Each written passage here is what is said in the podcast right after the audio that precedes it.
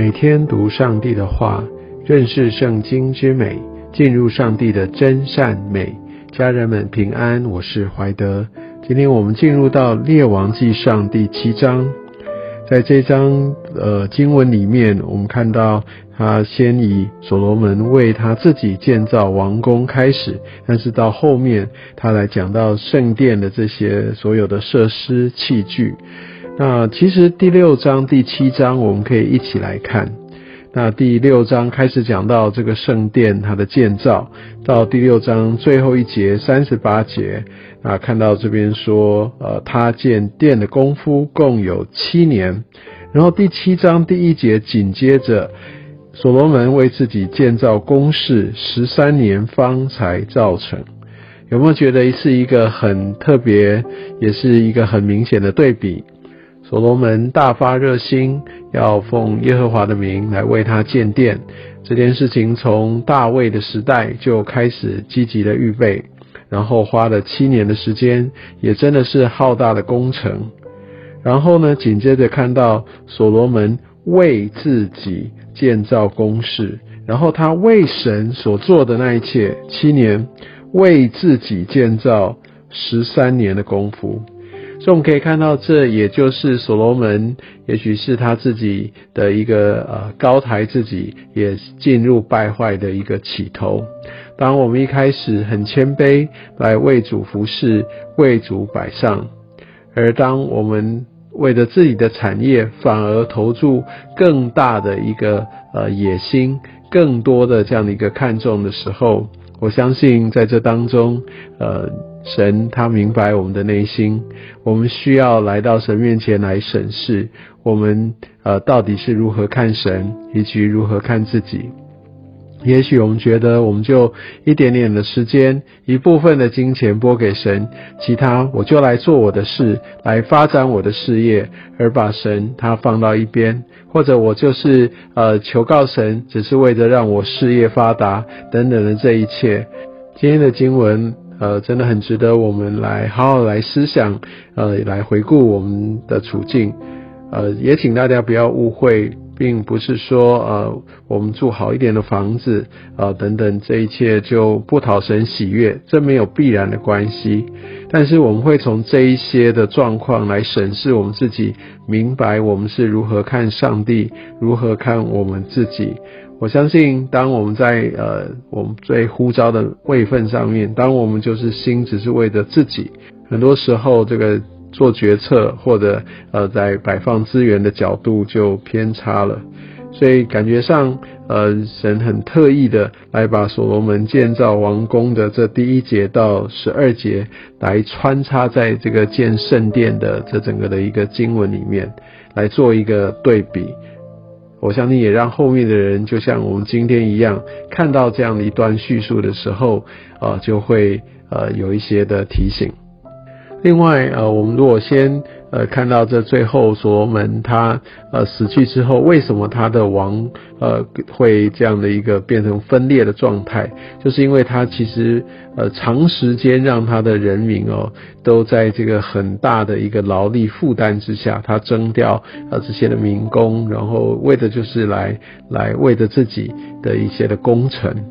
原本七年的建殿，再加上他自己的王宫就十三年，再然后总共是二十年，这也就难怪他的呃人民就觉得呃苦不堪言啊，所以也就是当呃他们来到他的儿子面前啊，罗伯安要期待他们能够来减轻他们的这方面的负担的时候，而罗伯安没有答应啊，反而威胁要用更重的这样的一个呃工作要压在。他们身上，然后他们就分裂了，所以我们就可以看到，呃，在这个过程里面，呃，所罗门他身为国王，但是他并没有，呃，来按照神的心意来体恤他的百姓，也不是全心的在为着神哈来摆上自己啊，反而是为了自己。啊，我想这边也是给我们很深的一个提醒。是的，我们有足够的权力资源，想要来为自己做一些事情，但未必每件事情都会让我们得着益处。就像保罗所说的：“凡事都可行，但不都有益处。”好，接下来呃，我们就来看十三节以后这个圣殿的设施，好这些的器皿。那我们可以看到，呃，他从呃这整个的一个推罗，把护栏这个非常非常呃有创意，而且手非常巧的铜匠招来，来让他做所有在圣殿当中这些相关的设施跟器皿。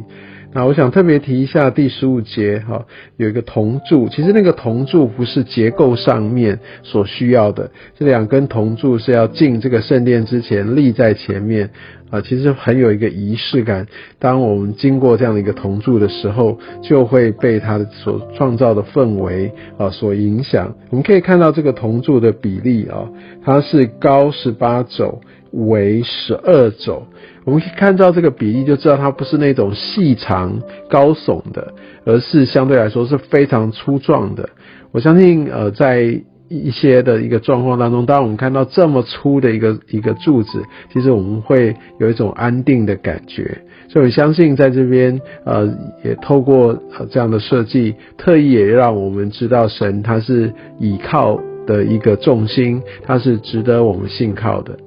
而在二十一节呢，我们可以看到，在那个殿廊前头哈立了两根柱子，那右边一根叫做雅金，左边一根名叫波阿斯。呃，这个两个名字对，也是他们先祖的名字，但是呃，在这边并不是为了要纪念先祖，其实是他本身的名字的意思。雅金就是他建立的意思，他树立建立的意思。波阿斯就是他大有能力，他指的就是呃，因为上帝啊，他。亲自来建立，而且上帝他大有能力，所以这个圣殿，上帝的居所是上帝所亲自建立而在二三节这边所说到住一个铜海，意思就是一个铜做的这个洗濯盆，而且它是非常非常的大，里面可以装非常大容量的水来做洗涤之用。我想这也象征了人哦，他的一个罪很需要呃用水来洗净。那也是一个洗礼的象征，所以我想在这边也特别呃用这样的一个表征来预表人所要经历水和圣灵的洗。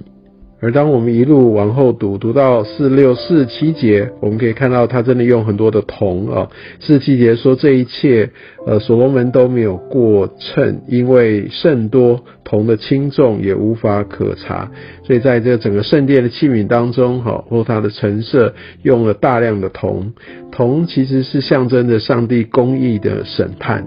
所以我们可以知道，来到神面前哦，神的同在，我我们要有办法呃跟神一起一起居住。其实我们需要明白抓住神公义的一个性质。是的，神公义的审判，呃，这是他的呃特质，他的本质的一部分。而我们可以进入到神的呃审判当中，可以经历过，而且还不用太惧怕，是因为的献祭。在当时，他们要透过不断的献祭，乃至于他们可以有神的同在。那后来，耶稣基督他成为了祭物，也成为了我们的赎罪祭，所以我们就可以坦然无惧的来到啊上帝他宝座的面前。但是我们必须明白，上帝的公义，哦是他的一个本质。所以我们必须知道，呃，在这样的一个过程，它有所用的材质里面，也给我们非常非常多呃这样的一个提醒。当我们更想到上帝的公义，我们就更明白，要清楚，我们要走在神他为我们预备的道路上，不是滥用呃他的恩典，呃呃继续去过我以往想要过自我的生活。相信神的公义要给我们一个极大的一个提醒。那我们可以看到，在这过程里面有各式各样的这些的设施器具啊被记载出来。我相信这给我们一个表征，就是在在神的圣殿里、神的居所当中，需要各式各样的器皿。我们每一个人都有不同的恩赐、不同的才干，我们都可以在里面有一席之地。我们都是被神所呼召，不要啊轻忽了自己啊！我们必须要主动。很积极的愿意来让自己被神来使用，因为神创造我们有他独特的意义跟目的。愿神透过今天的话语来祝福你。